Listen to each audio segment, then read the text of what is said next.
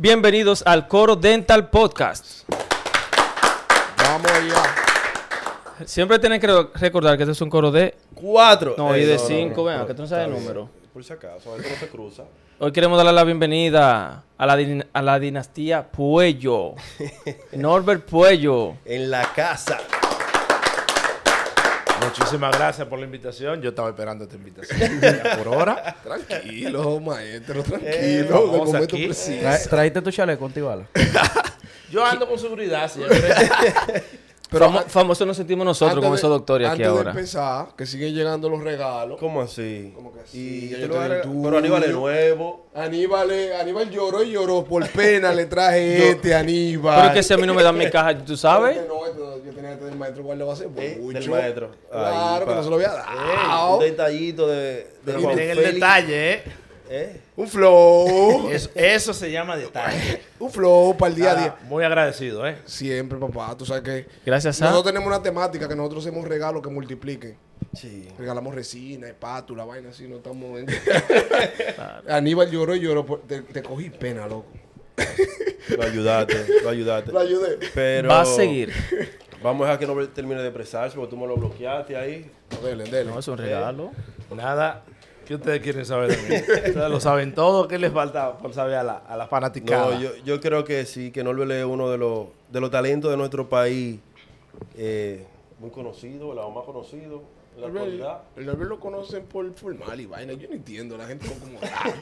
No, porque el Norbert formal y vaina. Y yo, bueno, está bien, güey. Déjalo así ahorita. Está bien, güey. Norbert, ¿de qué tú crees que hablemos hoy? Vamos a hablar un poquito de resina. ¿Qué tú dices? Yo soy... Los mitos. Mientras yo tenga el conocimiento de lo que voy a hablar, No hay problema. pueden contar conmigo para lo que sea. Vamos a hablar un chingo de resina. Vamos a...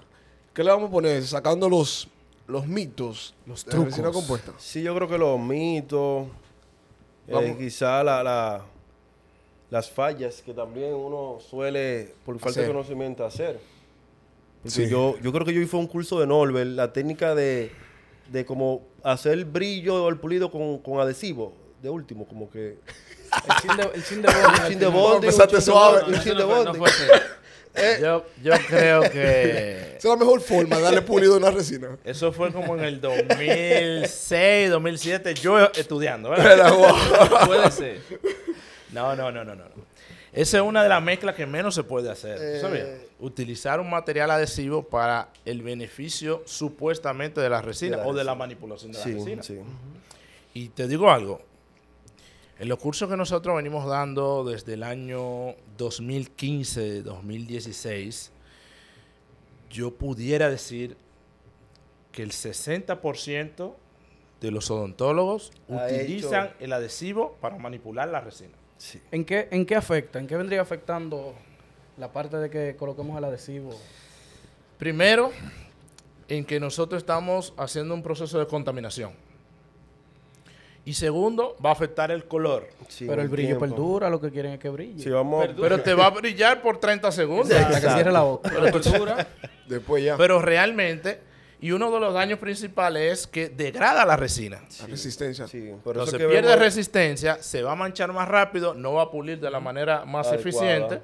Entonces ahí nosotros estamos haciendo un trabajo que no va a ser duradero. Sí. O va a ser duradero tipo Instagram. Tipo Instagram. Que- pero- Profesor. En Instagram sí. Hasta que se muera la historia. Hablando de pulido, entonces, eh, vamos a hablar de, de- de los que, lo que se escucha, las personas que hacen resina del día a día. Hay personas que dicen que hacen todo el proceso de pulido, terminando la, la- la restauración, y hay otros que dicen, yo hago un pulido inicial y en una segunda cita hago un repulido. ¿Cuál es su filosofía o qué Sobre dice la eso. literatura sobre eso? Mira, la literatura dice una cosa, yo comparto también esa, esa parte. Pero Es en una- su es una buena pregunta esa. Claro, porque mira qué pasa. Nosotros, lo- yo soy clínico. Aunque tengo algunos temas de investigación en las universidades, pero mi parte clínica, eh, yo puedo decir que si me siento cansado, hago el pulido final, los detalles, En otras en una segunda cita. Ok. Pero la literatura nos dice que nosotros podemos y debemos de hacer el pulido en la En primera la primera sección. Yo, Hay otro punto. La literatura dice dice, total- basado a estas resinas compuestas. Hay algunas Mm. resinas que su comportamiento en cuanto a la resistencia Sí. se comportan mejor si hacemos el pulido 24, 48 horas Pero después. ahí era que yo iba, te iba Pero el decir- total, el, iba a el- decir- el pulido total. Sí, Lo ideal es hacer el Pero- pulido en el mismo momento, porque si vemos al, al paciente en una segunda cita, entonces nosotros vamos a estar perdiendo más tiempo, Sí. eh, citando al paciente, porque eso es tiempo, eso es dinero, repulido de nuevo. No, Entonces, que si lo dejamos rugoso, de- podemos también eh, venir con placa, quizá una mancha que Ajá. pudimos haber evitado. Exactamente, eso es otro punto que se evalúa en la parte de hacer la resina compuesta y es que el pulido debe de ser realizado el mismo día que se hace la resina compuesta. Eh, pero no le mencionó algo que para mí es lo más importante. Todas las resinas no son iguales. Sí. ¿Entiendes? Y, y, y, el, y el punto de pulir en la misma sección o en otra también depende del paciente, porque todo el mundo tiene un paciente que no lo puede volver a ver. Claro. Entonces ahí tú debes pensar, si no lo puedo volver a ver, ¿con qué resina lo voy a terminar? Para yo pulirle en esa misma sección, o si puedo utilizar una resina que lo voy a hacer en una segunda sección. O sea, son como los puntos que a veces la gente cree que el conocimiento, la investigación es horizontal. No, eso tiene variantes que se puede Exacto. desviar y puede hacer que Sí, tú no, cambies yo un poco. siento que también a veces nos perdemos porque en la investigación simplemente vemos las conclusiones, no vemos el material del cual De están hablando. Sí, yo lo estoy asumiendo a mi resina que quizás no toda la está resina. dentro de ese artículo. Claro. O con mi lámpara que no está dentro de ese artículo, o con mis pulidores que no están de- dentro de ese artículo. Es decir, que hay que basarse en lo científico, pero en base, tú tienes que tener lo que dice el artículo. Tú Porque- tienes que tener lo, lo que se usó como material de investigación. Claro. Creo que ahí sería lo esa más realidad. difícil. Lo más difícil sería porque a veces cuando, cuando estamos, como que estamos realizando casos clínicos, somos muy protocolares. Yo siempre lo hago de esta manera. Pero hay situaciones clínicas que no te permiten hacerlo de esa manera, que tú siempre lo haces. Y tu experiencia clínica te va a decir que Que los funciona. protocolos muchas veces eh, es lo más ideal, pero en cuanto a tu parte clínica, hay protocolos que nosotros podemos cambiar. Sí. Como por ejemplo los pulidores. Los pulidores te vienen en una secuencia. Pero ¿qué nosotros hemos visto en grandes maestros de la resina compuesta? Que utilizan un pulidor de una marca para esto, Y otro para otra, esto, sí. otro para esto. Sí. Y En cuando vienen a ver, cambiando. tienen una secuencia de cinco pulidores, claro.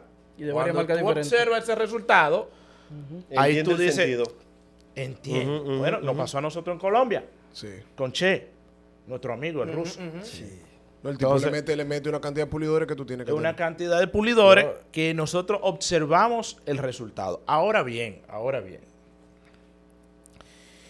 Y es una pregunta que me han hecho. Doctor, mire, yo utilizo este sistema de un solo paso, utilizo este de dos, utilizo este de tres. Realmente nosotros necesitamos hacer nuestra propia secuencia de pulidores o utilizarlo de una marca en específica. Yo me he dado cuenta que yo creando mi propia secuencia, Tiene mejor resultado. yo obtengo mejor resultado. Sí, claro. Sí, es, lo que, es a lo que uno se acomoda realmente.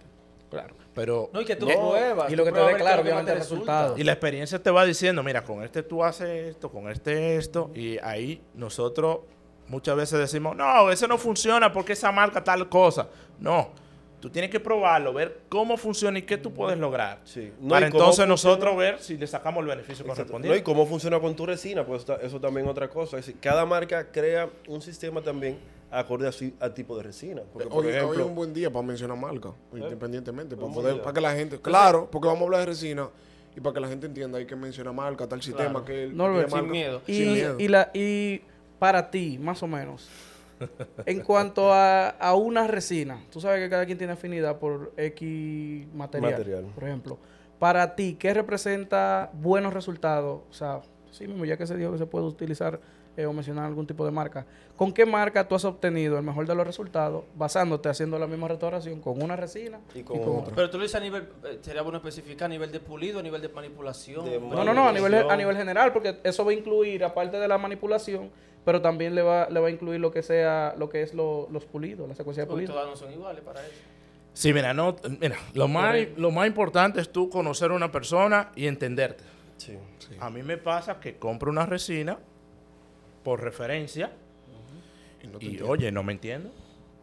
No me entiendo, no la sé manipular, No te queda. es muy pegajosa o tengo que utilizar un modelador de resina, o quizá un poquito más de modelador para poderla entender. Entonces, para yo seleccionar una resina ideal, tiene que ver con varias cosas. Por ejemplo, a mí me gustan las resinas que son ligeramente duritas. A ti te puede gustar pegajosa. Sí. Y podemos lograr el mismo resultado. Ahí, mi- interviniendo, caso, interviniendo, que habemos, estamos aquí, hacemos resina. ¿A ti te gusta pegajosa la resina? A mí no me gusta pegajosa. Me gusta una resina un poquito No, más pero es que, de- viscosa. es que depende también a qué llamamos pegajo- pegajoso. Porque no le usa una resina que para el- casi todas las que no sean esas van a ser pegajosas. Pero no. Pero que como... eh, Sí, Claro. pero, pero en el No, pero, pero la resina per se, vamos a suponer que hay tres niveles de, de, de viscosidad, por decirlo así. Duro, medio y pegajoso. No, lo, que- lo que yo te digo es, realmente, yo personalmente, decir, podemos hablar para que la gente entienda, hablar de marca. Si yo voy a Z350, que tiene una Consistencia, una un consistencia, poquito más dura. pero si tú vas a forma, es una consistencia dura, pero un poquito menos. pero, que más, pero Z350. más suave. Y si tú te vas para el FIC, entonces un poquito menos, pero estable todavía. Sí. Mira, sí. Entonces, son, esas son las Ay, si te, consistencias si que te más o menos. si te vas a Ivo Clark, te voy a encontrar también con una resina. Que es un poquito más suave todavía, pero todavía sigue. teniendo- pero ahora, ahora voy con el, con el punto de la pregunta de, De, de Juan- Feli. de Feli. Yo necesito primero saber el valor de lo que yo necesito para saber qué resina voy a Exacto, utilizar. voy a seleccionar. Porque no- para el sector anterior yo tengo un grupo de resina y ese grupo de resina mayormente son de, en cuanto a tamaños de partículas, son de nanopartículas. Ya sea nano híbrida de segunda generación, que son las más modernas, Sí. o 100% nanométrica, o como Tokuyama, que es Esférica, suprananométrica, sí, en, ese, sí. en ese sentido. Entonces, lo más importante es yo saber qué opacidad y qué valor me da ese esmalte para entonces yo saber si lo puedo utilizar o no. Entonces, ¿a qué nosotros venimos últimamente con los- la gama de colores que tenemos en nuestra clínica? A utilizar esmalte con un mayor valor. Por ejemplo, ya yo casi no utilizo un esmalte A2. No es Yo prefiero difícil. utilizar un esmalte W o un esmalte XW, pero va a depender qué marca de resina voy a utilizar, porque Menciona marca, menciona marca para que la Z350 es un esmalte con mucha translucidez. Entonces, si tú no sabes qué grosor de esmalte vas a lograr, Baja el valor. Puede, te puede va a tener bajar el problemas. valor, la restauración Y se va a ver más gris. Sí. Entonces, y esa es una de las marcas de resina más complicadas de utilizar, porque tiene Tres tres, sistemas. tres Tres sistemas de opacidades. Para mí es una de las mejores resinas por su tecnología que tiene y un alto brillo. Yo he utilizado muchas marcas No, yo- tú- tú- que nosotros cuando venimos a, a ver el pulido a los seis meses al año, yo me quedo sorprendido. La veo sin brillo a los seis meses. ¿Cuál, Y digo, cuál? pero Otro tipo de marca. Menciona otras marcas, marca, sin miedo. principalmente nanohíbridas. Las resinas nanohíbridas todas a los seis meses tienen, tienen falta de brillo. Me encantan algunos, por ejemplo, Pero me encantan muchos chofu. Por ejemplo, ahí influye eh, lo del pulido o la resina. Ahí es la La de la resina. resina. Ahí es la resina. O sea, su longevidad de, de brillo no es tanto con relación a lo que cuando noso- nosotros comparamos con una resina que sea nanohíbrida de segunda generación, por ponerte un nombre, Harmonize the Care, Sí. por ponerte, eh, también está En Press Direct podríamos decir de, de Direct entra un poquito más en la 100% nanoparticular, viene siendo una, na- Sí, es es- una híbrida. es una híbrida, Ni está en una ni está en otra. En Es una- nanohíbridas, eh, eh, según ellos. Sí, es una Porque hay que ver nanohíbrida, la cantidad pero de nano y la cantidad de... tiene una, una formulación un poco, un poco Diferente. diferente. sí, por la parte de la cerámica y esa partícula. Ahora, de todas las resinas, de todas las resinas que hemos mencionado, ustedes usan de toda esmalte y dentina y todo. Porque aquí hay una sea, peculiaridad que nosotros estamos claros, de que cada quien usa de una marca una cosa y de otra marca otra. O sea, como que tenemos como que cada quien, como yo prefiero los esmaltes de 3M para terminar o para el FIC o Tokuyama. Pero yo prefiero la dentina de, De- Empress Direct o, o Harmonize. Y entonces en caso de dientes que tengo oscurecidos, yo prefiero la dentina de 3M o Forma. Sí. Tú sabes, entonces eso es bueno aclararlo. Sí, principalmente por el valor, lo que venimos hablando ahorita. Y eso es una de las partes más complicadas de nosotros comprender. Si nos vamos a parte de, de opacidad y valor, Z350 es una de las más opacas. Sí. Y de valor alto, no con, no con una saturación tan Y, y mayor valor. Sí. Si tú, para tú utilizar una dentina con un esmalte de 3M, tú tienes que saber muy bien el grosor Porque si no, tiene. del problema. esmalte y el grosor de la dentina, porque si no se te te va a quedar muy opaco o muy- te sube mucho el valor. Es complejo. Entonces, por ejemplo, por decir una marca y un caso en específico, si yo tengo que hacer una remodelación con un esmalte de 03, 04, yo puedo utilizar esmalte XW o EW de de Z350 de 3M. Entonces sería Smart. Si voy a utilizar más o menos 0.5, me puedo ir con Harmonize, la XLE de Harmonize, que tiene un poquito más de opacidad y mantiene también el valor. Me encanta mucho el Ese resultado, porque yo me voy también por el resultado que yo quiero, un resultado natural, el resultado natural que me absorbe la saturación de la parte Y me interna del esa diente claridad. o de la resina que yo haya eh, colocado y eso lo absorbe y tú ves esa, esa degradación ligera, el diente blanco, pero tú ves esa degradación ligera Diente natural. de un diente de un diente natural. Entonces, es muy importante nosotros saber esa, esa valoración, esa opacidad. de Ahora, uno. me dio una idea. Vamos a poner un caso clínico. Un central oscurecido de incisal hasta cervical. Lo preparamos, porque ese es solo central, lo preparamos. Está preparado su profundidad. ¿Qué dentina tú colocas? ¿Coloca un opacador? ¿Coloca dentina? O sea, ¿qué dentina ustedes harían? O si pigmentan. O, O si pimenta, te va con una... Lo más importante es saber que tú, ne- tú necesitas espacio. Sí. Sí, pero él dijo que si tiene el espacio Tenemos ideal, el ¿cuál sería el espacio espacio ideal entonces? Dos De- milímetros. Ok. En 2 milímetros nosotros vamos a hacer lo siguiente. 0.3 de pin o pack de 3M. Ahí O entra, puede la, pre- ser ahí, pin entra o la, pack. ahí entra la pregunta. ¿Cuál Ahí es- entra, puede, te- puede entrar pin o pack O de pack. Cosmeden. y opaque de forma. No lo he utilizado. Sí Porque, por ejemplo, ah, ahí, entra algo ¿qué interesante- Pablo bloquea? ahí entra algo interesante quizá para ti que no lo he utilizado. ¿Qué pasa?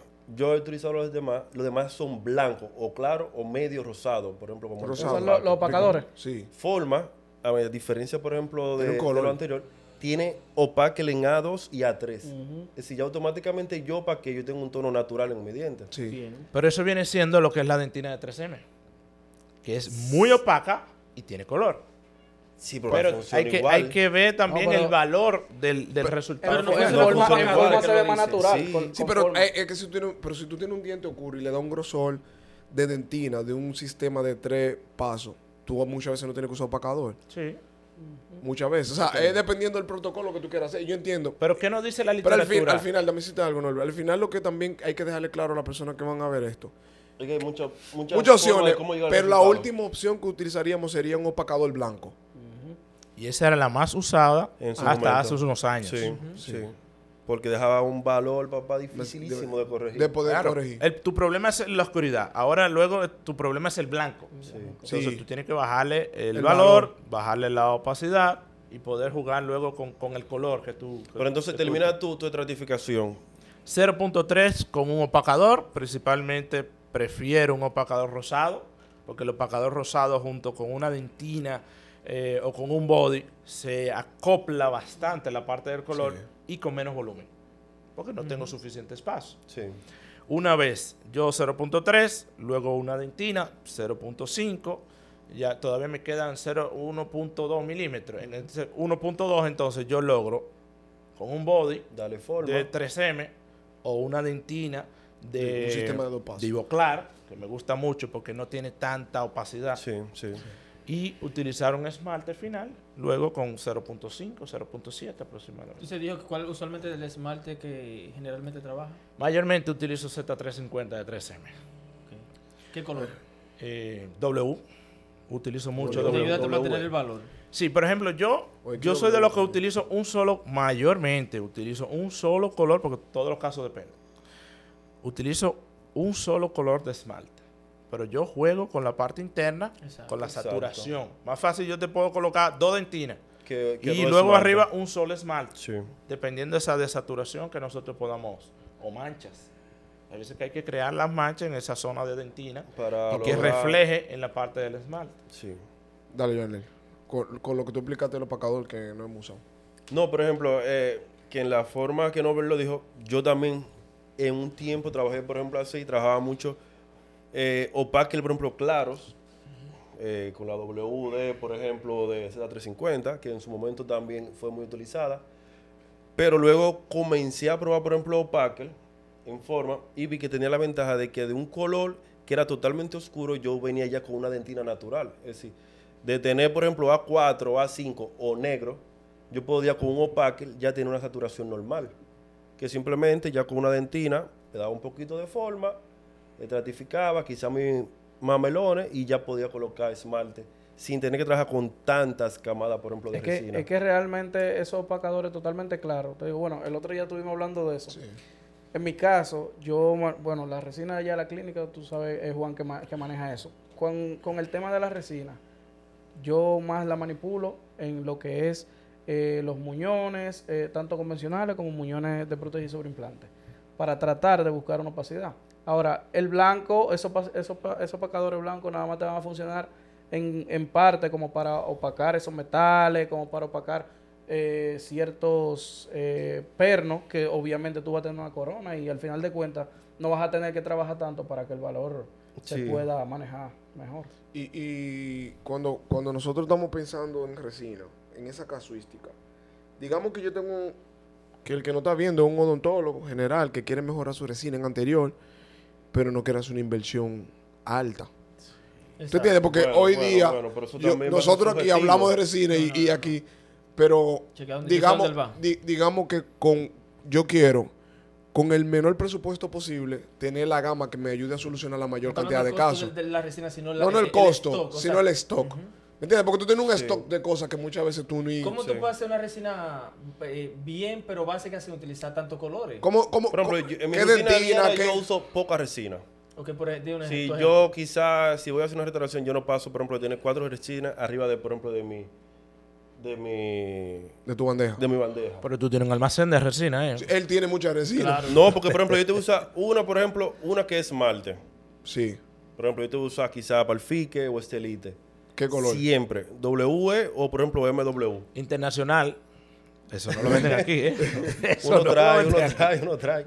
Y por ejemplo, ya la otra van a ser dentina. Por ejemplo, una dentina y si vamos a reconstruir y necesitamos una camada palatina, ya una, por ejemplo, para camada palatina. Si yo con tres resinas te hago casi todas mis restauraciones. Pero tú dijiste cinco. sí, porque dos. va a depender, por ejemplo, esmalte, eh, dentina, por ejemplo, si tengo que trabajar quizá una un poquito más saturada u otra, porque tengo que probar. Y, por ejemplo, una eh, para camada palatina, que puede ser un trans, un incisal, o el mismo esmalte que estamos utilizando, o el mismo color de esmalte. Va a depender. ¿Y usted, Norbert, qué usaría? ¿O qué usa usualmente? Para, como básico. Mira, yo le voy a dar una recomendación a, a algunos colegas. No lo que yo uso, sino los errores que yo he tomado o que he tenido en mi experiencia clínica. El peor error que, no- que yo tuve fue comprarme un kit como de 40 tubos de resina. Sí, eso es poco funcional. Terminé regalando, terminé guardando, poniendo en la nevera, terminé haciendo encerado con resina. De que tenga ¿Y oferta. cuántas resinas yo utilizaba? Cinco o seis. De 40. Porque uno mayormente se va manejando con los mismos colores y hay uno que otro color en específico que hay que comprar. Por ejemplo, una resina que no falta en mi clínica, Body 3.5 de, de 3M. Ujú. Esmalte W de 3M. Eh, XLE de de Harmonize. Eh, A2, la dentina A2 de Empress, de Ivoclar. Esas son resinas que Que no pueden faltar. No en mi clínica. No, Vitales. pero eso pasa en No todo, falta. porque por ejemplo, yo en la cerámica. ¿Tú sabes la cerámica que yo tengo igual, la que yo no uso? Pero hay que tenerla. Sí, hay que tenerla, pero para realmente, si yo lo hubiese, si yo supiera, hubiese sabido antes lo que sé ahora, yo no hubiese tenido tanta resina. Ajá. De- eh, Tanta perdón, cerámica. cerámica. Porque hay cosas que son muy específicas que tú sabes que la puedes conseguir una con otra. A veces algo de conocimiento.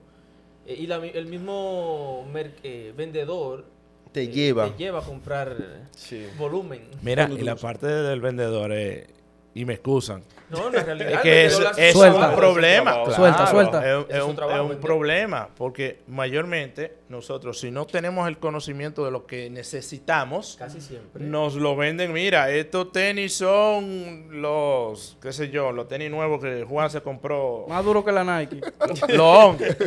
Estos tenis son igualitos que los On y tú lo ves parecido, pero realmente Pero no. no. son iguales. Entonces, resina compuesta yo- es lo mismo. yo tengo- Mira, esta es la la competencia de Ay, 3M, ya que estamos hablando de marca, de 3M, que ahí cuando tú mal comienzas y buscas en PubMed, en Google No Scholar. No hay en- nada. no hay ni un Ni un artículo, estudio. ni una tesis. Ni subido. El, el vendedor que viene comparando la marca del que me está presentando con otra que ya te establecía, para Ya mí empezó mal. Comenzó mal. Claro, ese Tú tienes que destacarme la cualidad del tuyo, olvídate de los Sí. otros que No, tú tienes. Que yo la compare. Que yo la Y- compare. Y, nosotros podemos obtener los mismos resultados aplicando, vamos a suponer, el mismo protocolo a dos resinas, una de baja calidad y una alta gama. ¿Cree que se puede obtener los mismos resultados en cuanto ¿Resultado en qué? En Resultado en resistencia cuanto a al largo brillo, plazo. Sí, porque es que No, no, no, del brillo, porque a largo plazo... No, es que en no, momento no, pueden no. parecer Ahí igual. el indio, ahí el indio. Eh, mira, la diferencia de brillo en el momento puede ser de un 20%. Sí. Ahora, hablemos en seis meses. En un año. eh, 80% en seis meses.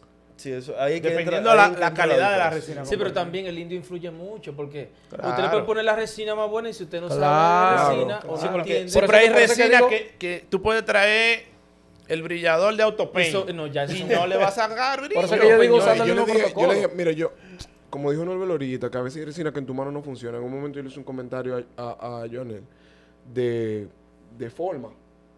Y yo, lo, concho, no me brilla igual. y a mí ¿Por me gusta. Pero era porque yo estaba usando el protocolo que yo uso para Z350. Sí, porque todo Entonces yo cambia. un protocolo un poquito más extenso. más-. De un, de un sistema de pulido que sea de tres pasos. Y yo estoy acostumbrado a sistemas de pulido que son de dos. Porque en ese caso Z350 me permite eso. Una Palfix te permite eso. Sí. Pero quizás forma tú necesitas tener un sistema el propio de ellos. Quizás el Jiffy de ellos de tres pasos. Exacto. Pero, pero ahí viene el, el problema más grande. ¿Cuál? Es que muchas veces nosotros estamos hablando de brillo y de pulido, pero ese brillo no se logra con una lámpara de 3 mil yo, pesos. te iba, yo te iba a preguntar eso. Es que Espérate, que tú estamos- te, tú te vas no, yo te iba a decir, estamos muy suaves. Vamos ahora al plato fuerte. ¿Cuál- Es decir, estamos hablando de todo eso, la importancia de quién me da mejor resultado, pero todo realmente depende de una resina.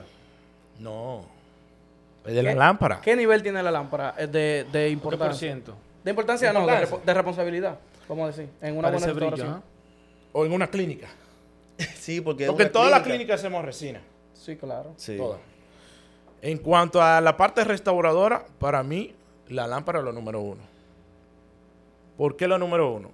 Porque es lo que nosotros venimos diciendo hace varios años. Sí, pero y la gente Ok, que dice que no me importa. compro la mejor resina. Palfique, 3M, Voclar. Y la lámpara. Pero hay gente que dice que no importa, que ellos ven que endurece la resina y Pero ya no. Pero la lámpara se pone, la resina se pone dura con esa. Con la lámpara- con esa. no con Dale- la lámpara del Dale sillón. con esa para que tú veas. de cerca. Y lo lindo es que muchas veces no pasa nada. Entonces, ¿qué pasa con la resina? Las resinas no todas son iguales tampoco. Una necesita más cantidad de luz para tener su fotoactivación completa y otras no necesitan tanto. Por ejemplo, 3M necesita creo que entre 16 y 18 joules de energía, pero hay resinas que Que necesitan con la lámpara de ellos yo 10. recomiendo 10 segundos. Y ahora salió una nueva resina que supuestamente, En tres. no lo puedo decir, necesita entre 3 y 6 joules de energía. En segundos, tres. Ahora, ahora bien, si tu resina no está 100% fotopolimerizada, no, No va a esperes. brillar, mm, no va a tener buena resistencia. Y la parte de la resistencia es otro problema. Que hablamos de muchas marcas muy bonitas, pero muchas marcas lindas no tienen resistencia. Entonces, un paciente que ha tenido desgaste de un borde, o que tú quieres crear un borde en resina, o que quieres hacer carilla y ha tenido desgaste o algún tipo de parafunción, ¿qué tú crees que va a pasar con esa resina? Sí. se puede fracturar, se puede agrietar, porque puede, no, se tiene, Se va. no tiene la cantidad de resistencia con relación al tipo de trabajo que tú vas a hacer. Ahora, yo me voy más profundo. La lámpara, perfecto.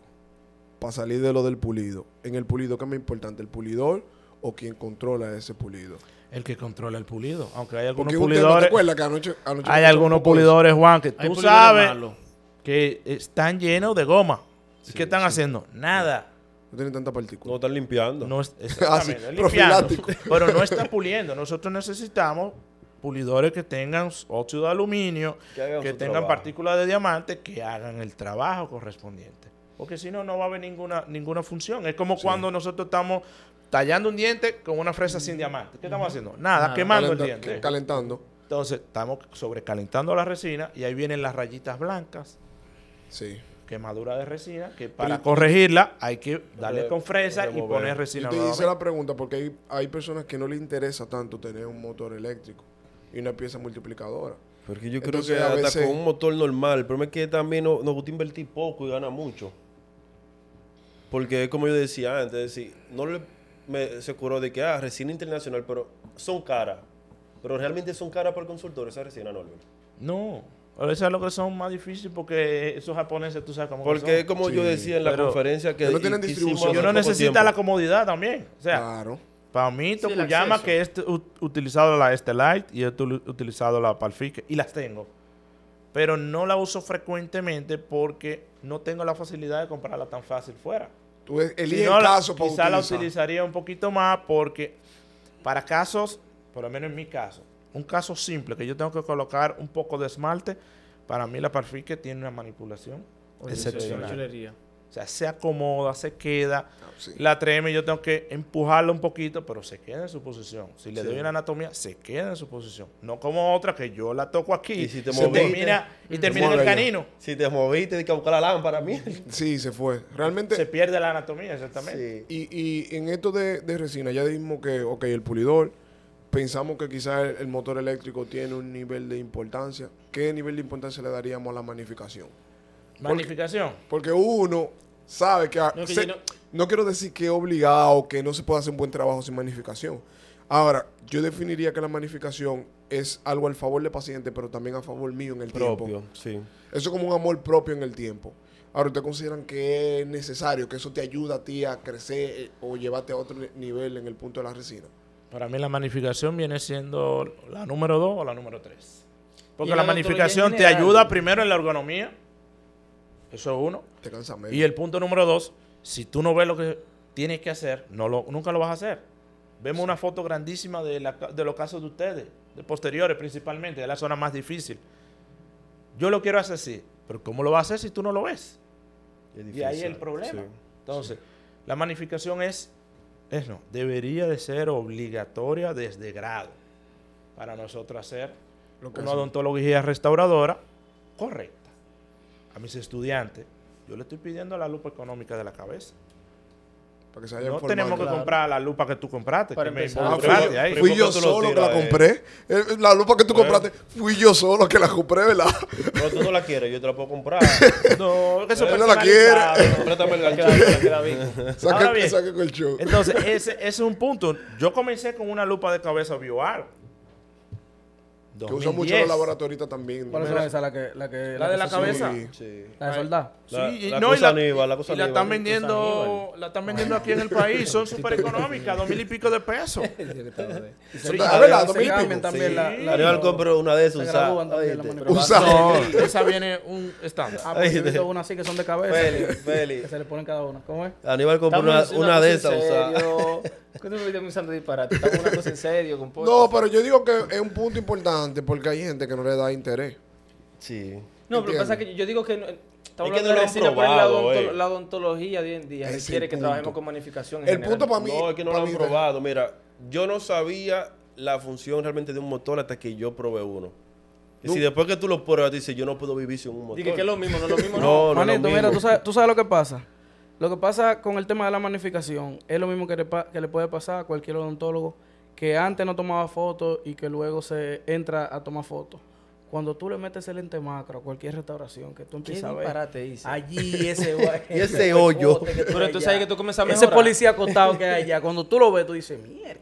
Ey, señores, aprendan a hacer preguntas. No, lo viene con etapa posterior. ¿Cómo así? Espérate, tú sabes que ahora mismo estos tigres están hablando mucho. Tú sabes que resina, res- siempre resina directa. Eso lo, eso lo hace todo el odontólogo. Ahora, se está hablando mucho de hacer resina indirecta. El mismo odontólogo, resina fresada. ¿Qué parámetro toma un odontólogo para decir, yo voy a trabajar una resina directa o voy a trabajar una resina indirecta, ya sea eh, elaborada por mí mismo o fresada en laboratorio? ¿Qué parámetro tú utilizarías? Mira, lo primero es la parte, Aprende, del, Feli. la primera es la parte del presupuesto. Sí. Es la-. Porque cuando vamos a hacer algo en el laboratorio, eso conlleva una inversión, Sí, tanto en tiempo como monetario, para poderle pagar al laboratorio. Sí. Ahora bien, nosotros tenemos otras cualidades como, como clínico, donde nosotros podemos hacerla de manera indirecta, pero para hacerla de manera indirecta necesitamos el tiempo, Sobre todo. pero mucho menos tiempo que la parte del laboratorio. Sí. Y por otro punto, la podemos hacer de manera directa. Pero para hacerla de manera directa, nosotros necesitamos que las condiciones clínicas de la pieza dentaria Estén. cumpla con todos los rigores correspondientes. Por ejemplo, para yo hacer una restauración directa, yo no puedo tener solamente esmalte. Yo necesito un soporte de dentina. Si mi grosor de mis paredes no son de 2 milímetros, Tengo yo no puedo hacer algo directo. Eso se va a romper. Sí. Sea hoy, sea mañana, un mes, dos meses. sí. Entonces, hay, es- hay ciertos parámetros que, por ejemplo, a mí me gusta hacer mucho mis resinas indirectas. De preferencia. Dependiendo. Depende. Depende de muchas cosas. Primero, el tipo de paciente que sea. Segundo, el tipo de hábitos que tiene. Por eso hacemos una historia clínica. Y tercero, si el paciente lo puede pagar o no. Pues si yo la tengo que ayudar, bueno, yo prefiero hacerla yo. Sí, porque ahí Y te- utilizar una muy buena resina para eso. Porque no puedo utilizar cualquier resina. Te necesito una resina que tenga un ma- una mayor cantidad de carga, de resistencia, para que esa resina no se vaya a fracturar. O si no, va, se va a estallar. Usted, lleva, usted nunca ha llevado la resina al extremo, haciendo una corona en resina.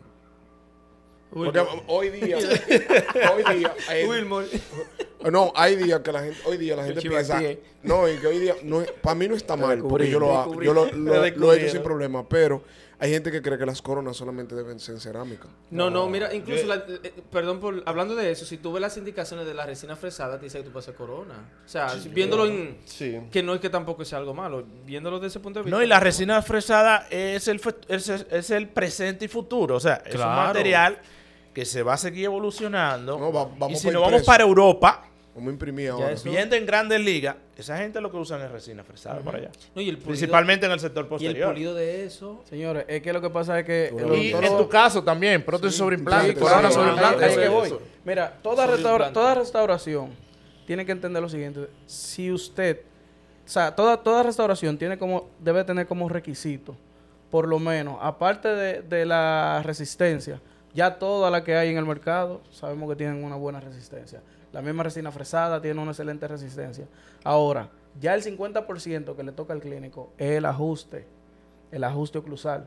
Si usted hizo su restauración, o sea, si ya cuenta con los parámetros de, de resistencia, digamos que laboratorial ya, cuando usted viene O y que usted hace su ajuste, su ajuste oclusal, eso va a durar muchísimo tiempo. Claro, y una gran ventaja de ese material es que es un material mono, monolítico. Claro. Sí, O sea, sí, sí. no viene con las fallas de nosotros hacer los incrementos, que si tiene Claro. burbuja o Es no, una interfaz. ya sea directa o indirecta. Y, anato- anatómicamente, también. anatómicamente tú tienes mejores resultados. El viene de, de Ahora, ustedes Imagínate tú haciendo una indirecta de una clase 2 profunda. Digo, una incrementos. directa de una clase 2 profunda con una lámpara económica. No sé si, si usted lo vende Eso se tiene que explotar. Y más Sí, si la hace de manera Ajá. incremental. Claro. Más Sí, falla todavía. Es, es Es un complicado. problema. Personalmente, yo, bueno, como yo soy laboratorio y también soy clínico, pero yo tengo, yo me estandarizo. tiene una china, ¿no es? una lámpara china, ¿Quieres salirte? yo tengo dos lámparas 3M para no tener una. Ay, por si acaso. Por si Habla. acaso. No, yo no relajo con Y son, origi- son, y equipos. son originales. Él le- él le Bueno, pegó el sticker, fue, yo creo. si tú eres Evaluador. exacto, ya te pasa por allá. No, lo que iba a decir es que yo tengo estandarizado, por ejemplo, en posterior, lo que es incrustación, ya yo no hago cerámica, todo es resina fresada. O sea, lo he hecho, lo, lo, lo he tomado en mi protocolo y he tenido muy buenos resultados. Ahora, ahí va. Vamos a sacarte un cuchillo ahí. a ti. Vamos a ver. Tú como laboratorista y nosotros como clínico, todo contra ti. ¿Qué tú crees de esta nueva tendencia de que los materiales como la resina, que estamos hablando de resina, impreso en, en una impresora 3D? Bueno, ¿tú sabes algo? Lo que pasa es que nosotros vemos muy poco al futuro porque tal vez no tenemos esa visión de, de- de- de- de tecnología o de desarrollo. Pero si tú lo ves desde un punto de vista de ingeniería, esa es la tendencia. Incluso hace muchos años yo escuchaba, no, que va a llegar el momento que hasta de cerámica en capa, eso no lo vean lejos. ¿Me entiendes? O sea, el futuro de la odontología es impresión 3D. O sea, eh, y hablando definitivo, yo no estoy hablando de material temporal. Sí, Porque ahora mismo tenemos muchos materiales Sí, eh, definitivos sí, impresos Y, 3D. y una pregunta ahí mismo. ¿Cuán- qué, qué, qué diferencia tenem- tenemos en cuanto a lo que es la, la misma resistencia entre la No, no, no, fresada no. y la impresa? No, te, te explico. eso fuera, eso fuera un buen cuadro Instagram. ¿Cómo, cómo? Eso fue un buen cuadro de comparación país. Está bien, Marcos Blanco. No, eso va a depender, porque por ejemplo, vamos a hablar de, de resistencia, vamos a hablar de provisionales. Tú puedes fre- fresar un PMMA en tu fresadora y puedes imprimirlo 3D.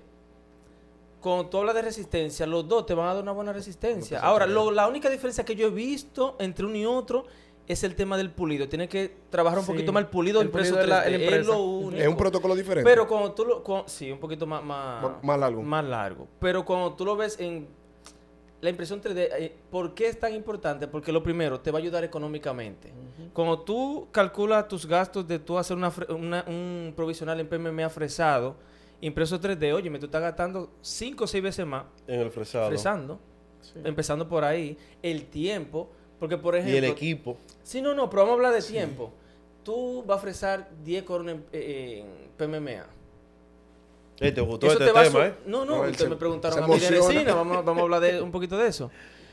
Eso te va a tomar un ejemplo a ti. eh, por cada corona, calcula de 10 minutos. Pero cuando tú lo haces impreso 3D, como es por capa, no importa la cantidad sin- de, de unidad, sino por la capa al mismo tiempo. En una hora tú vas a tener la misma cantidad. Entonces, eso es una ventaja también que en el tema de la resina también, si muchas personas no lo ven, eso está ahí. Y está en desarrollo y se está utilizando actualmente. Y hay materiales aquí ya. Sí, claro, en el país estamos, o sea, no estamos hablando de otro país. Hay varias marcas. Lo Sí. más importante es que se estudie para conocer cómo es que funciona. Porque eso no es con cualquier No, impresora bueno, ya ni con cualquier programación. Ya eso es un poquito más profundo, el tema del, del usuario. Del usuario de lo que se a hacer. Y, conocimiento no, y de lo- algo que hay mucha duda también es, o sea, como es resina, hay protocolos definidos. Lo que hay que ver es los papers que empiecen a salir de manera Exacto. correcta, independiente Van de a la seguir- los Ya estudios van a seguir saliendo. Y van a Ahora, seguir. ahora una preguntita para Norbert, siguiendo con la resina. ¿Qué tiempo tú entiendes que te tomó tú dominar la resina hasta donde vemos los resultados de tus casos? Bueno, desde que le empezó el- hasta hoy. Pero yo no he terminado de estudiar. Ah, no, te Es hago yo voy pregunta, mejorando, yo todavía voy mejorando. Ahora porque que yo estoy conociendo la resina. Eh, no, hago la pregunta porque muchos que nos ven entienden que quizás es un curso en dos días, que yo compré la lámpara y compré el motor, Ya voy a tener mis resultados que yo vi, por ejemplo, una foto de ustedes en Instagram. Y realmente eso lleva tiempo. Claro. Porque quizás la experiencia mía no es la tuya con la misma resina. Eso lleva una evolución, yo entiendo. Y que conste que mis primeras conferencias no fueron de resina. No, yo me acuerdo. Fueron, bueno, creo que Juan Sí. me vio Sí, en una de mis primeras conferencias. Yo- Yo, yo te vi- conocí a Juan yo te vi en la y fue hablando de bioseguridad. Sí, sí. Entonces, ¿por qué? Porque yo no me sentía cómodo y no tenía la casuística suficiente para Para yo hablar de resina. O No sea, se prepara. hay que ser también responsable antes de nosotros comenzar a tomar una tarea. Y comencé primero con cerámica porque trabajaba más corona, que trabajaba mascarillas simplificadas antes de hablar de cerámica. Yo digo de resina. Sí. Yo vine a comenzar a hablar de resina, si no me equivoco, 2016. 2015, 2016, donde... eh, bueno, un saludo para la maestra, nuestra doctora Patricia Grau, la, doctora- la chica doctorado, que ahí yo comien- comienzo en mi parte de las conferencias principalmente con 3M, y me firmaron en 3M por una conferencia que yo la sustituí a la doctora de emergencia, se presentó algo, ya tenía que presentar en la tarde, estaba embarazada en ese momento. Le di una conferencia a, a la gente de 3M y entonces ahí comenzamos La relación. eh, las relaciones junto con ella también. Y, y hasta el día de hoy seguimos trabajando con algunas, Pero, ¿y ¿Qué tiempo tú tenías haciendo resina en ese momento? Eh, 2015, yo dos años y medio aproximadamente. Dos años y medio. Eh, Para yo comenzar. Pero no me, no, lo que yo hacía en el 2015 no es lo mismo que sigo haciendo ahora, hoy. Sí. Claro. Ahora tengo una temática diferente, técnicas Distinta. me, distintas, me, voy, me he ido acomodando, he ido conociendo marcas, digo, esto sí, esto, Esto no. no. Y en ese tiempo, 2015-2016, era que yo compraba resina, vamos a decir, por, por comprarla. Hacer bolita y Por, por, un, por un punto, conocí muchas resinas, por eso puedo hablar de muchas marcas de resina. Me dio experiencia. Y por otro punto, gasté mucho dinero. O sea, la, la inversión fue tanta que el 60-70% de la resina mm, no la puedo utilizar. Y eso es una de las recomendaciones que nosotros podemos dar. ¿Cuántas marcas de resina debemos de tener en nuestro consultorio? Como máximo tres. Sí, Pero no tenemos que tener la gama completa, No. sino colores en específico, pero ir conociendo. Esto sí, esto no, porque en cuanto a opacidad, saturación y color, todas casi son diferentes. Norbert. Esta es una pregunta que nosotros, esa vendría siendo nuestra pregunta cliché del coro. ¿Qué tan rentable ha sido hacer restauraciones en resina hasta ahora? Vamos a hablar de, de, de tres años para acá. Helen, ¿Qué tan saca, rentable saca es? la cámara y ponla en el parqueo. ¿Qué hora es? ¿Qué hora es? Rentable. ¿Qué hora- Ponle el parqueo. En Ponle en el parqueo la cámara. Ponle la cámara en el No, no, parqueo. Oye, Sería oye, eso no, bueno. no, no, pero- ¿No quieres saber? Él, él te hizo una Pero- pregunta, pero- te, pero- te voy a ayudar. A ver, qué tan rentable Pero es. ¿En qué sentido? es. Pero si Norbert sabe qué hora es. ¿Qué hora es? ¿Qué hora ¿Qué hora es? ¿Qué hora es? Dímelo A ver si fue con resina, ¿verdad? fue con resina. Fue resina. Oye, eso. ¿que rentable de qué? Rentable de ahí. Mira, voy a decir una cosa. Nosotros, como clínicos odontólogos, hemos malinterpretado, no conocemos y no le damos el valor a la resina compuesta. Yo entiendo Y eso. Juan lo sabe. Eso es así. No es así. Nosotros tenemos una competencia en un tiempo. Y ¿te Juan lo sabe. ¿Por qué? Porque en los cursos, en las conferencias, cuando uno está en confianza, uno... ¿Cuánto Menciona ustedes cobran por tal tanto. cosa? ¿Cómo? Y uno se queda como que, ¿en serio? 500 pesos por una resina posterior. Está loco. y yo, pero. Ah, pero es capi que le están poniendo, eh. entonces, No, pero no ¿qué, tiempo, No, ¿qué tiempo duramos Resina. haciendo una resina? Bueno, Bueno, Usted tiene que hermano. calcular por hora. mínimo una hora. Usted necesita saber cuánto cuesta un microbrush. Ey, cojan ese dato, que No esos son datos administrativos. Sí. Sí, Esos son datos claro. que, que- que es bastante importante para valorar el precio que tú le vas a colocar. Claro, porque... Pero yo gasto 700, 800 pesos en materiales al momento de yo hacer una clase primera. Coge ahí. Y el tiempo, que es lo que más cuesta. Exacto, y tu El- conocimiento. y mi el- tiempo y el, el tiempo de la clínica. y la cobra- clínica y la cobra ganar. 300. Y los gastos que tiene la Y clínica. con qué instrumento. Y Y, con qué qué motor. Y con Claro. qué fresa. Porque Y- son cosas que tú no. Pero el tiempo que tú has dedicado en educación para poder hacerlo como lo hace hoy. No, ni tiempo ni dinero se puede contar. ¿Entiendes? Y hay que hacerlo. O sea, lo que nosotros estamos hablando en el día de hoy, mañana va a ser una mentira. Sí. Sí, claro. La cosa va a cambiar. O quizás La va a cosa- las cosas van cambiando. Claro. Y, y de eso se trata de casi la gran mayoría de los materiales dentales, donde nosotros, si observamos lo que es 2010 hacia atrás y lo que observamos y es 2010 hacia adelante, es totalmente diferente. ¿Cuál era mi conferencia 2016-2017 de pernos de fibra de vidrio? Pero antes eran de cómo hacer los pernos metálicos. Sí, sí. ¿Y hoy día qué es? Eh, De fibra. no hacer De perno no en hacer- posterior. De Entonces, fibra ¿cómo y resina con fibra. Utilizar la fibra, utilizar material, utilizar técnicas Sí. para nosotros simplificar y obtener un mejor Pero resultado. tú le respondiste a Feli, en verdad. Él lo mareó. Aquí todo el mundo. Yo le dije la idea ya, señor. Aquí yo todo el mundo de que le dice cuánto No el va- precio. no van a mareo, viene. Él es del coro de Dior. ¿Cómo ve acá? Él es del No. coro de Dior así, ¿Qué tan de Marco. Mareando, mareando, mareando. ¿Cuánto Probando, el precio? Eh, marealo, marealo. Viene dato, Pero viene dato. en qué sentido? ¿Qué tú quieres saber específicamente? es verdad, Si porque- te, si te La la, pregunta resina, que si la- Sí, porque Que si la picada es buena en cuanto a la resina, en cuanto al valor que se le puede llegar a dar. Pero claro que sí. Yo gano más con resina que con cerámica. Coge ahí. Eso es lo que yo quería ¿Pero oír. por qué? Porque tú sabes qué pasa, Norbert. Muchas veces el clínico ve el paciente que quiere hacerse un diseño de sonrisa. Y eso es lo Y bueno. él clasifica o por cerámica o por resina. Tú vas a decidir eso basado en el paciente. En el paciente. pasando al ¿A qué me refiero? tal. Un paciente joven con 18, 19 años, bien, tenga eh, la situación que tenga clínica, ¿tú no le vas a poner- cerámica? ¿Sí o no? O sea, no lo vas a hacer. Entonces, eso no te va a decir a ti que porque sea resina, tú lo vas a cobrar más barato. No, eso para mí, restauraciones, estéticas, eso tiene su mismo precio, su mismo valor. Y eso se lo das tú Se, se lo damos nosotros, pero hay otro punto. Para el otro. Por ejemplo, vamos a hacer una planificación. Yo tengo que evaluar el paciente, enamorar al paciente y venderle el tratamiento de la cerámica. ¿Son Sí. costosos? Sí, Sí. son costosos. Ahora bien, ¿tengo que hacer lo mismo para la resina? Sí, Sí. y es costoso. Claro. Ahora, Aníbal, un encerado de 10 carillas. Mm. Ya yo tengo que escanear o tomar una impresión. Hay gasto. Ajá. Sí. Lo mando. ¿Cuánto tiempo tengo que esperar? Papá, eso es Sí, lo que yo digo. Tres, cuatro días. Bien, perfecto. Pruebo mockup. No me gustó el mockup. Tenemos que hacer otro. Hay que modificar. O modificar y hay que pagarlo de nuevo. O me dice, no, eso es poquito. Y yo me lo hace. O me voy con, hasta con otro técnico. Mira, co- corrígeme basado en estos parámetros. Otro encerado. ¿Qué tengo que pagar? Otro encerado. Sí, pero y, el, pero y el tiempo ya iba corriendo. Ya va Oh, corriendo el tiempo. ya El tiempo y la factura. Exactamente. Y cuatro o cinco días después Claro, aprobar de nuevo. claro. Bien, perfecto. O un poquito más rápido, ahora con la parte digital. Tallamos.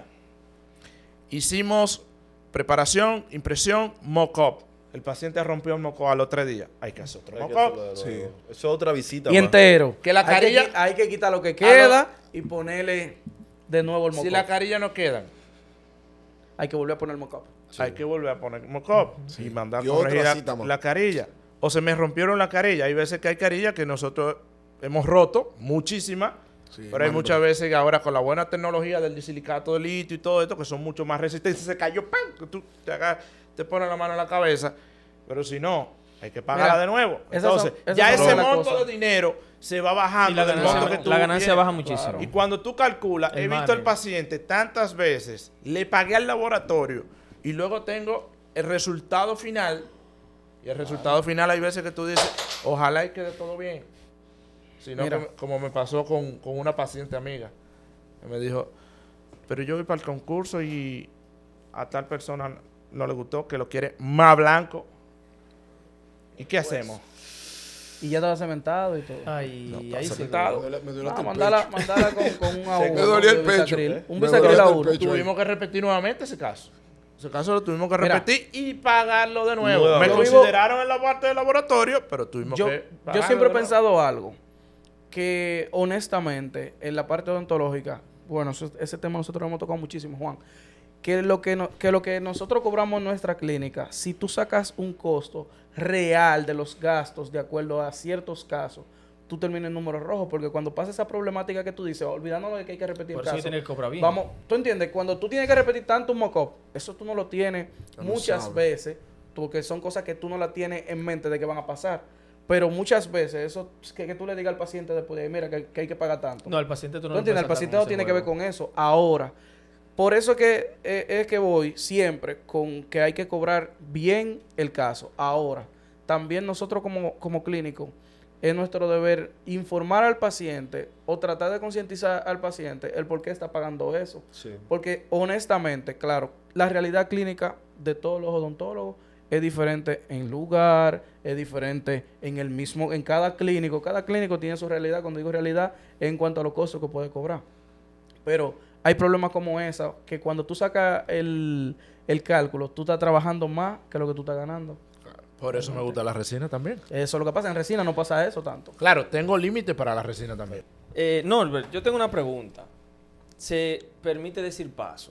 Está bien. Si se quiere responder, se puede responder. Ahora, ¿qué tan efectivas son las relaciones de negocio con las compañías de resina en este país? Me refiero a que hay mucha marca de resina y todo el mundo que esto y que lo otro. Pero yo no sé, y he visto personas que se le han hecho difícil poder hacer ciertas relaciones de negocio con esas compañías de resina en el país. ¿Cuál ha sido tu experiencia o qué tú piensas de eso? Mira, mi experiencia es súper buena. Pero, Porque tú estás Ay, pegado. Pero es súper pero, bueno porque tú estás pegado. pero, pero, oye, la gente cree que yo soy hijo de una persona y no es así. ¿Cómo es? ¿Cómo La- hay personas que creen, gerentes de venta y dueños de Ok, compañía, ya, ya. que creen que yo soy hijo de capellán. Y Eh, realmente no es así. Me la ponen en China. No, porque tú y no me invitan. y- ajá. Pero mi- mira mi gaveta. Esa, Exacto. esa resina es tuya. exacto. Ah, pero tú no sabes que yo te compro. Sí. Entonces, Eso pasa mucho. Ya te, Yo, utilizo la gran mayoría de, de- de las resinas buenas del mercado. La gran mayoría. Sin Todo. problema. Resina buena la tengo yo en mi consulta. No, Pulidores buenos los tengo yo en mi consulta. A veces hasta nuevo ahí. y yo le mando mucho a Aníbal cada vez que hay un fit de dos marcas grandes que hicieron un negocio. Yo siempre me acuerdo con Aníbal. Ajá. Que le mandé que Tree Shape Y, y Dance Play y. Que son dos. No, tiraron una línea juntos. se fusionaron. Se para- fusionaron Ajá, con un escáner y la un- línea de los. Para un escáner y los, y los shell size, ¿verdad? Ajá. Entonces, cuando tú ves eso, tú dices, pero ¿y por qué aquí No. no podemos nosotros poner ese equilibrio, ese equilibrio, sí. ¿me entiendes? Porque uno se tacha. Entonces, a veces, son cosas de, de- de percepción del negocio de, de cada quien. Pero en eso de la marca con Norbert, más como que, yo diría que con la marca, la pregunta es porque aquí no se nos da tanto a nosotros. Pero en Santo Domingo se dan mucho los intercambios publicitarios. ¿Cómo te ha ido con los intercambios publicitarios? Es que yo no hago intercambio. Ah, pues tú no tienes cuarto para comprar tu resina. Oh. Pero, ¿cómo- pero ¿cómo Lo que tomando resina ahí, lo que pasa es, imagínate tú, o sea, hay gente que cree que si me regalan algo, yo lo tengo que subir obligado. Y eso, no, eso no es así. Si tú me regalas algo es para yo para yo probarlo. probarlo. Y Probar. ese- Yo le doy clase sale. a 300 y pico de gente, de estudiantes, de grado y de posgrado. Entonces, pienso yo que para yo Tú multiplicas eso. multiplicar, y que es así, porque cuando yo lo utilizo, yo digo, mira, para esta cosa, estos pulidores de esa forma son mejor y de esa marca. Entonces, es un error. Creen, a mí me han mandado cosas, mira que yo quiero que tú me subas eso. Y yo, pero te voy a mandar la tarifa De de, mi subirlo. Instagram. Exacto. Porque a- aquí es un mal. Yo he entendido. O sea, yo he evaluado mucho. Y nosotros que estamos muy de frente en esta parte de redes sociales. De que para tú a una persona que, que modelo, que aquello, tú le pagas lo que ellos piden para que te hagan una publicidad. ¿Y por qué a nosotros no? No, exacto. No. Y a veces nosotros vamos a tener mil veces más impacto. Mira, hazme un video que yo voy a hacer tal cosa y de este producto. Pero con, con producto no, No. se paga redes sociales. No. Y yo tengo que hacer un montaje parecido a esto para hacer un video. Eso es lo que la gente no entiende. Que tú tienes una inversión detrás de No, eso. y que tú tienes que dejar de ver paciente, manito. Y en caso, en el caso hipotético de que tú decidas hacer- de hacer un fin de semana, tú estás dejando de compartir con tu familia en el único tiempo libre que tú un tienes. trabajo. Entonces, o sea, como que es un Sí, eso no, no es tan sencillo como yo lo veo. No, y te voy a decir una cosa a ti, o sea, cada cosa tiene su valor. Yo creo que eh, hasta, o sea, es como yo le digo a veces a ciertos vendedores, mira, yo no necesito materiales, que tú me des materiales. Que tú me regales. No, que tú me regales materiales porque yo lo compro. Claro. ¿Me entiendes? Ahora, tú quieres que yo te colabore con algo, vamos a sentarnos a hablar, y eso son otras cosas. Porque yo como quiera, las cosas buenas que utilizo, yo las comparto. Sí. ¿Me entiendes? Yo utilizo No, y- eso y que, sin y ningún la, y problema. que la compra por la cosa buena que tú pagaste. ¿Me entiendes? Ahora tú no puedes venirme a mí a Claro. presionarme de que utilízame tal material, súbeme tal material, como que yo soy empleado tuyo. O sea, yo no soy un promotor de tu marca. No. Y, y- Completamente. y, espera, hablando de esa misma línea de promoción, ¿no te llegan esos intercambios de los influencers? Ay, mi madre. Los pacientes. Sí. Paciente, sí. Es que Diez yo no- carillas yo- por dos Yo posts. no hago intercambio. Yo le digo, si tú quieres subir una... ¿Ustedes ven fotos con mi paciente? No. No, por eso Yo no- puedo repostear una foto que un De paciente que haya subido. Claro, esa es mi perspectiva, ese es mi manejo.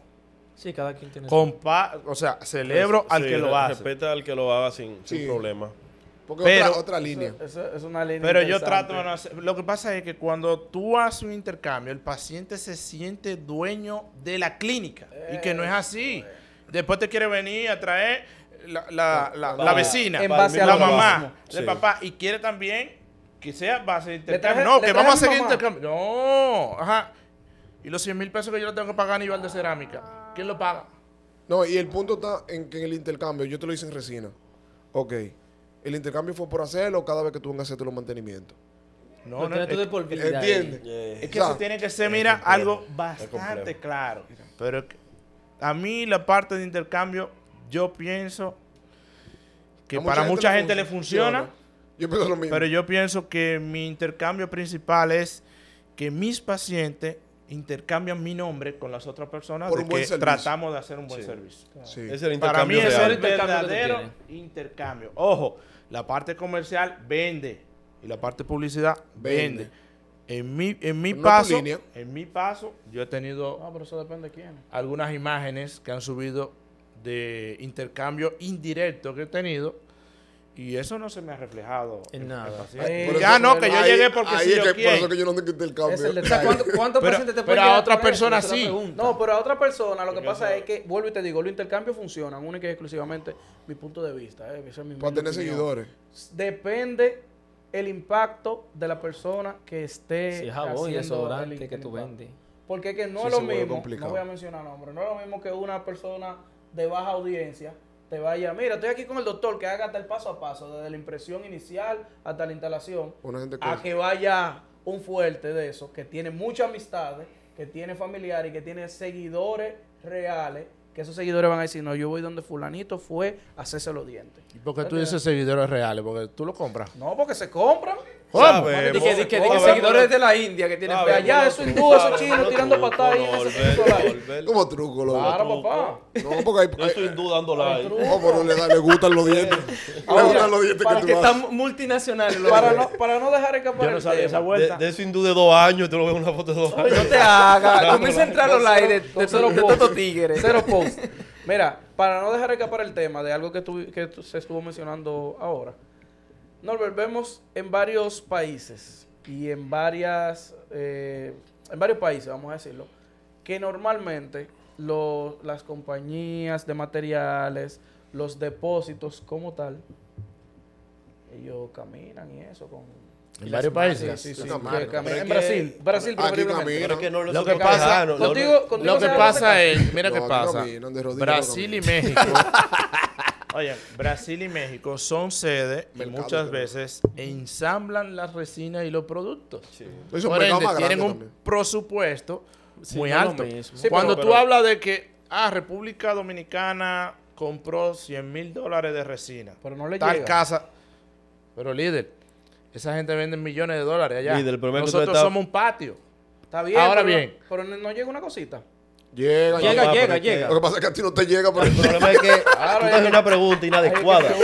Pero El problema es que no lo Te están volando. A mí me llegan mis cajas de materiales. Eso es. Papá, pero es que Y ahí uno, ¿tú me entiendes? Principalmente volando. con el objetivo de trabajar con uno y uno le haga los casos. Hoy día se está haciendo algo que, bueno, Juan lo sabe, y es que para ciertas revistas de fuera yo les vendo lo que son los casos clínicos. Sí. Pero yo tengo que, o sea, por eso yo le he bajado un poquito a mis redes sociales, no sé si lo han porque tienes que tener exclusividad. Porque tengo que tener exclusividad. Esos Del casos caso. no pueden Sí, estar en estos mis tigres, redes estos tigres no- dan los trucos, estos tigres. Oye, ¿cómo que están? Oh, oye, que no le dan los trucos. Pero por eso que no dan los trucos, date quieto. No, no, él lo sabe. Él lo ¿El sabe. Yo puedo mencionar marca aquí, sin ningún qué. problema. De eso, pues tú lo sabes, porque yo te he dicho lo que hay. Tú me dices, siempre me da con esa, de que, que tú lo sabes. Pues tú estás como este, que le compran otra página. ya, rico. Mentira. Norbert, sabe- Norbert me, me pasó el info a mí. Y eso en un momento tuvimos una reunión con una marca y llegó. Pero ahora, yo te lo voy a poner fácil. Llegaron a esa caja y tienen adentro qué presupuesto tienen, evalúalo. Yo no se pagó ni nada. Por eso, esas son cosas que se- hay negocios detrás de eso. Y ellos ven el resultado. Y ellos ven el resultado porque es otra cosa. Es un resultado. Feliz está batido de todo eso.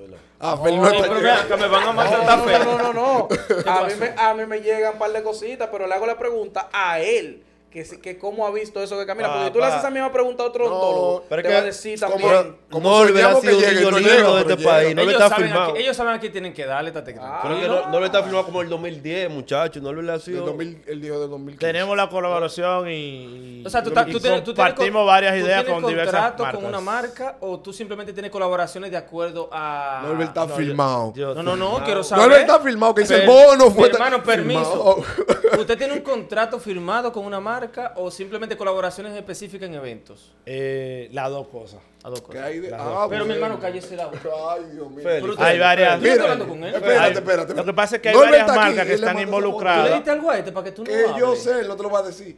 Norbert aquí, Yo no ¿quién quiero le saber- mandó eso? Esa foto. Anda, yo no quiero saber de número.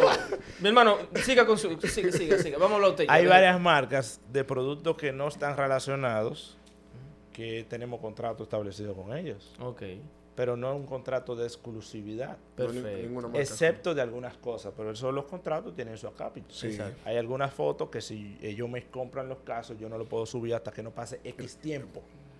¿Por Pero qué? Porque ellos lo publican por No. no aquí en el país, eso va para afuera. Por eso en estos últimos tiempos hemos estado un poquito involucrados que en, en edición, que la foto tiene que salir así, que este caso no me gustó, que lo tuve que borrar, o no borrar, sino que no lo puedo publicar, ni lo puedo mandar, porque son con parámetros establecidos. Igual que otras marcas, eh, que eso es algo malo de algunas marcas que quieren que uno colabore con ellos, pero ellos no caminan para atrás. Y eso es lo que yo decía ahorita. Yo camino, pero de rodillas. Entonces, es, es- es la, es la pregunta que yo le hago. Para yo hacerte un caso completo Con tu marca. con tu marca, yo necesito invertir mínimo 3 mil dólares. Porque tú lo quieres con tu lámpara también. O sea, Exacto. que hay que meterla ahí la Exacto. lámpara. Ajá. Y Exacto. cuidado un poquito más. Exacto. Para entonces yo ganarme tanto por tantas horas de conferencia y tú no quererme contratar por X tiempo, por X cantidad de horas al año. Porque ese es otro punto que le digo, que, que lo converso con Juan. La cantidad de cursos que nosotros compartimos juntos, ya sea publicado o no publicado por casas Sí. comerciales, es una cantidad que muchas veces nosotros decimos, oye, yo creo que no pasamos este año de dando cursos. Y cuando uno comienza a sacar los números y la cantidad de cursos que uno dio, son 10 veces más de lo que te puedo contratar una marca. Una marca, pero. Sí, sí, sí. Entonces, tú sopesas mucho ahí qué realmente conviene. A veces no siempre conviene amarrarse, como dice. Es que es muy difícil porque las marcas no te amarran. Va, va a depender de muchas cosas, porque para tú tener un centro eh, y manejar tus cursos de, eh, más cerrado, eh, Juan sabe que es un poquito más complicado. Sí. Porque tú tienes que tener una revolución y unas ideas que tú tienes que estar al punto de la letra y con los tiempos específicos para que la gente pueda acaparar, porque aquí solamente estudia el 10-15% de la población. Sí. O sea, cuando hablo de estudiar es que se actualiza Ajá. Que en los cursos básicos. Hay un 1 o 2% que se van fuera a hacer sus cursos, que no hacen un curso aquí eh, para nada, se van fuera y felicidades. Eso Sí. porque van a buscar sobre la base, igual que nosotros. Yo hago mis cursos aquí. Todos los quien cursos que hacen lo- los amigos míos, yo trato de hacerlo. Algunos no puedo hacerlo por cuestiones de tiempo, cuestiones de compromiso, y, pero siempre trato de, de, De mantenerse. de- de mantener la No, y que- y que, actualización. hay una ventaja. Yo siempre he dicho que una ventaja, lo de ser conferencista. Tú vas para México, tú das tu conferencia, pero con quién tú te encuentras allá. Que tú te Sí. sientas a verlo y te sientas a escucharlo. Mira, tenemos dos invitaciones para el año que viene. Yo no Con te he dicho. No, no, esos trucos no se le puede dar- no se le puede dar esos trucos a Johanel. Ya. Está loco por montárseme, Johanel. Joan- Joanel, rómpelo, Joanel. Sí, él yo le dije, él, no- él está ahí, él no se Ya, puede él sabe que esperar. está en la lista. Él sabe que está en No, la lo que lista. pasa es que no, es, no se puede esperar uno para uno poder cabildear la, No, estamos en la turno. cosa para para No, lugar. no. Ahora, yo no quiero terminar sin una pregunta. No sé si tú haces tu No, pregunta. no, no, ya para terminar. El mantenimiento de la resina. ¿Cada qué tiempo? Porque una pregunta como que siempre, siempre, siempre, siempre. Ahora yo te pregunto, ¿cada qué tiempo? ¿Qué resina ¿Qué tú utilizas? Porque hay dos factores. Al paciente tú le deberías de hacer una profilaxis cada seis meses. ¿Con qué tú le haces la profilaxis? ¿Qué pasta tú utilizas? Pedrapome. Eso mata la resina. Sí, muy abrasivo. Entonces, necesitamos, necesitamos Complicado. saber qué pasta o qué producto se utiliza método, para sí. pulir eh, la placa bacteriana después de la parte ultrasónica. Si utilizamos una punta, una punta ultrasónica de silicona, cuando tenemos carilla de resina y cuando tenemos carilla de cerámica. Es un punto eh, a tomar en cuenta. a tomar en cuenta. ¿Y qué pasta utilizamos? Nosotros utilizamos, por ejemplo, yo utilizo una pasta profiláctica que tiene un RDA de 21 Bajito. una abrasividad bastante bajita. Pero después, yo necesito darle los retoques a la resina compuesta. Nuevamente, exacto. La secuencia Porque de la pulido. resina, sería. ¿cómo? La secuencia de pulido, normal. Exacto. Hago mi profilaxis normal e inmediatamente hago lo que es el mantenimiento a la resina. Pero eso no es gratis. O tú vas a llevar tu carro a brillar de gratis. Porque No. lo lavaste. No lo va a brillar que nada más con el lavado. Eso tiene un costo. Eso tiene un costo. El mantenimiento de la resina tiene un costo. Ah, que el paciente se desapareció un año y tú ves al paciente al año y tú ves esa resina así, tú dices, eso no es nano híbrido de primera generación, ¿no? Eso es nano híbrido de segunda o nanométrica. Entonces ahí, se, ahí es que el costo de la resina, Va- ahí va- es que va a determinar. la calidad de la resina va a determinar el resultado a largo plazo, porque al plazo de Instagram, antes y después, todos son bellos. Claro. Y después. ¿Y tiempo. qué vemos? Uno, dos, tres, poco cuatro, resultado de que cinco, cinco seis años después. después. No, que Ahí- eso, ahí eso el es punto. como Juan decía, yo creo que fue hace unos días nos juntábamos.